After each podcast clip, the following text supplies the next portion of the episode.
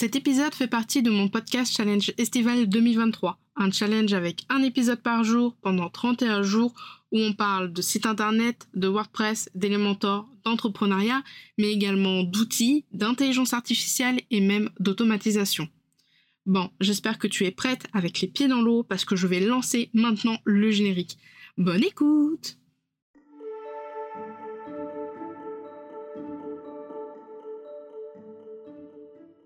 Bienvenue dans la Post Café, le podcast qui aide les indépendantes à comprendre l'entrepreneuriat et le web. Je suis Camille, webmaster sous Elementor et WordPress depuis 2020 et mon job, c'est d'aider les indépendantes comme toi à créer, développer et gérer leur site internet. Deux fois par mois, on se retrouve pour un nouvel épisode.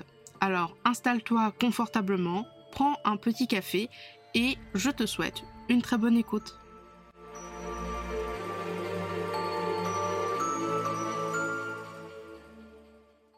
Hello et bienvenue dans ce nouvel épisode de la Pause Café. Aujourd'hui, on commence très fort le challenge avec un sujet pour certaines personnes qui est assez douloureux. On va parler des trois pages légales, mention légale, CGV, politique de confidentialité, à avoir obligatoirement sur ton site internet quand on est à son compte en tant que professionnel. Parce que avoir un site internet fonctionnel, très joli, qui rapporte des clients et euh, des prospects, c'est très bien, mais être en conformité juridique, se protéger, protéger tes visiteurs et protéger tes clients, c'est encore mieux. Les pages légales, elles peuvent te protéger, mais comme je le disais, également protéger visiteurs et futurs clients. Avant de me lancer euh, corps et âme dans cet épisode de podcast, je tiens juste à préciser que je ne suis ni avocate ni juriste et que en cas de doute sur euh, ta situation ou sur euh, par exemple des textes de loi, je te conseille de contacter une personne spécialisée comme un avocat ou une juriste dans le droit numérique pour faire le point sur tes questions et ta situation. Si ça c'est ok, on va commencer du coup avec les pages légales. Les mentions légales sont une des pages les plus importantes de ton site. C'est un peu la carte d'identité de celui-ci. Elle permet de d'identifier, d'informer les visiteurs des contenus présents sur ton site internet et c'est aussi dans cette page-là que tu vas pouvoir mentionner les prestataires qui ont travaillé ou qui travaillent avec toi. Photographe, webmaster, concepteur ou conceptrice euh, de site, etc., etc ou également des mentions vers des éléments gratuits que tu utilises sur ton site internet. Photos, icônes, pictogrammes. Voici les informations de base à mettre dans ta page mention légale.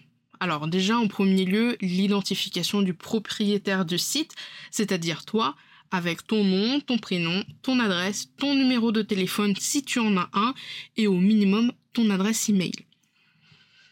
Deuxième chose, tu dois mettre également ton numéro de siret ou de sirène de ton entreprise. Dans cet épisode de podcast, je parle bien du coup de site internet professionnel. À partir du moment où tu as un site pour ton activité, tu dois mettre l'identification, enfin le, le numéro en fait qui permet d'identifier ton entreprise. Troisième point à mettre dans ces euh, mentions légales, c'est tout simplement l'hébergeur du site, qui est en fait l'entreprise qui stocke les fichiers de ton site internet sur ses serveurs. Donc on met euh, son nom, son adresse, un numéro de téléphone et une adresse email. Quatrième point, on peut mettre des informations sur les cookies et la collecte de données de façon très succincte, très rapide. Et enfin, dernier point, on peut mettre dans la page des mentions légales les mentions relatives à la propriété intellectuelle, c'est-à-dire si tu utilises des images, des photos ou du texte qui ne sont pas à toi. Je pense fortement notamment à Flaticone avec les icônes euh, gratuites où il faut que tu fasses une mention, euh, Unsplash, Pixabay, etc etc., etc. Tu trouveras dans la description de cet épisode un lien vers un article du gouvernement sur les obligations à respecter pour les mentions légales. On va parler maintenant d'une page un petit peu plus crunchy. Je parle bien sûr des conditions générales de vente ou CGV. Alors, les conditions générales de vente, c'est là où tu vas pouvoir cadrer la relation entre toi et ton client pour ton produit ou ton service. Les CGV permettent de te protéger, mais également de protéger ton client. Donc surtout, n'hésite pas à les rédiger, à écrire tes conditions générales de vente avec un langage simple et courant. Il n'y a pas besoin de mettre des mots juridiques compliqués que potentiellement toi et ton client, vous ne comprenez pas totalement. D'ailleurs, en cas de litige, euh, si tu as des CGV beaucoup trop euh, compliqués au niveau des mots et du langage utilisé, ça va potentiellement se retourner contre toi. Tu peux avoir une page CGV par offre ou une page pour toutes tes offres. Moi, dans mon cas, j'ai préféré séparer toutes mes conditions générales de vente. Donc, j'en ai une pour les prestations de service et une pour ma boutique de template. Je vais t'énumérer les 8 informations essentielles de base à inclure sur cette page. Comme je te l'ai dit au début de cet épisode, n'hésite pas à faire appel à un professionnel ou à faire toi-même tes recherches pour en savoir plus. Première chose à inclure dans cette page, du coup, ce sont les définitions. C'est ici que tu vas définir très clairement qui est le client, qui est l'acheteur, qui est le vendeur. En l'occurrence, le vendeur, c'est toi ou la vendeuse. Deuxième point, l'identification du vendeur et du coup de l'entreprise, donc ton nom, ton prénom, ton adresse email, ton numéro de siret, euh, ton adresse d'entreprise tout simplement. Troisième point, c'est les produits et les services. Détaille tes offres concernées par ces CGV, caractéristiques, spécifications, etc., etc. Quatrième point, le prix et le paiement. C'est à ce moment-là que tu vas indiquer le prix et le paiement pour chacune des offres. Est-ce que tu proposes un acompte et une facture de solde? À combien de pourcents et la compte? Au bout de combien de temps il faut payer la facture de solde? Est-ce que tu proposes de faire plusieurs paiements? Etc. etc. Cinquième point, la livraison. C'est ici que tu vas détailler les conditions de livraison. Par exemple, dans mes CGV, je marque bien que la livraison de la prestation n'est valable que si j'ai encaissé ma facture de solde. Sixième euh, point, les retours et les remboursements. Alors là, il faut bien que tu mettes à chaque fois les conditions pour le remboursement euh, de la prestation. Est-ce que tu fais euh, un remboursement total? Sous quelles conditions? Un remboursement partiel Sous quelles conditions? Ou pas du tout de remboursement si ta prestation est à caractère personnalisable, euh, la suspension aussi de la prestation. Euh, on peut également mettre une, clause de suspension pour que, je sais pas, les deux parties se mettent d'accord pour suspendre carrément euh, la prestation ou encore carrément l'annulation totale de la prestation ainsi que les retours s'il y en a. Est-ce que tu vas faire des modifications? Est-ce que quand tu vas envoyer ton produit, est-ce qu'il y a des retours? Etc. etc. Septième point à mettre sur la page des conditions générales de vente, c'est la propriété intellectuelle. C'est là où tu vas mettre les droits de tes produits et de tes services vendus. Est-ce que les templates Canva que tu as fait, est-ce que la personne a le droit de les revendre? Est-ce qu'elle a le droit de les partager? Est-ce qu'elle a le droit de les utiliser pour vendre des formations? Est-ce qu'elle a le droit de les afficher sur uniquement Instagram ou que sur son site? Euh, si tu as fait par exemple euh, admettons euh, autre que Canva une identité visuelle est-ce que l'identité visuelle que tu as fait est-ce qu'elle a le droit de l'utiliser partout? Au niveau aussi également je pense notamment à la rédaction de pages de vente est-ce que la personne a le droit de faire tout ce qu'elle veut avec la page de vente que tu as rédigée etc etc et le huitième point, litige et résolution de conflits. C'est ici que tu vas mettre toutes les procédures, si tu en as plusieurs, pour euh, bah, en cas de litige, et surtout ton agence de médiation petit zoom, enfin voire gros zoom sur l'agence de médiation, euh, depuis le 1er janvier 2016, en tant que professionnel, tu es dans l'obligation de souscrire à une agence de médiation. C'est euh, l'article L612-1 du Code de la consommation. Et c'est valable que tu fasses de la vente en ligne avec des produits physiques ou digitaux, du conseil, de la prestation de services, etc., etc., si tu travailles avec des particuliers. Pareil que pour les mentions légales, je te mettrai deux liens cette fois-ci euh, concernant les conditions générales de vente et les conditions générales de vente entre professionnels, euh, lien au niveau des articles sur le site du gouvernement bien sûr. La page de confidentialité, ou encore comme on l'appelle, euh, c'est bien la politique de confidentialité. Alors c'est une page vraiment euh, importante qui va permettre d'informer les visiteurs et les utilisateurs du site comment tu collectes, utilises et protèges leurs données personnel.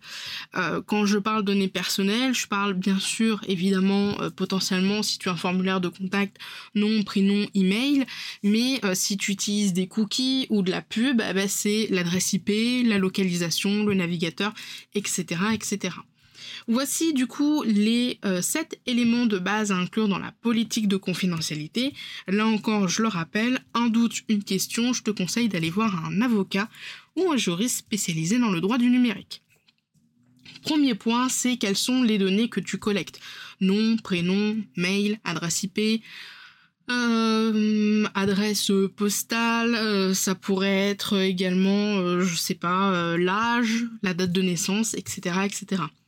Comment est-ce que tu collectes ces informations? Est-ce que tu les collectes via un formulaire de contact sur ton site, via un formulaire par exemple Teli, euh, par exemple si euh, tu as comme moi ce système de remplir un formulaire avant les appels découvertes, euh, ou par exemple les cookies?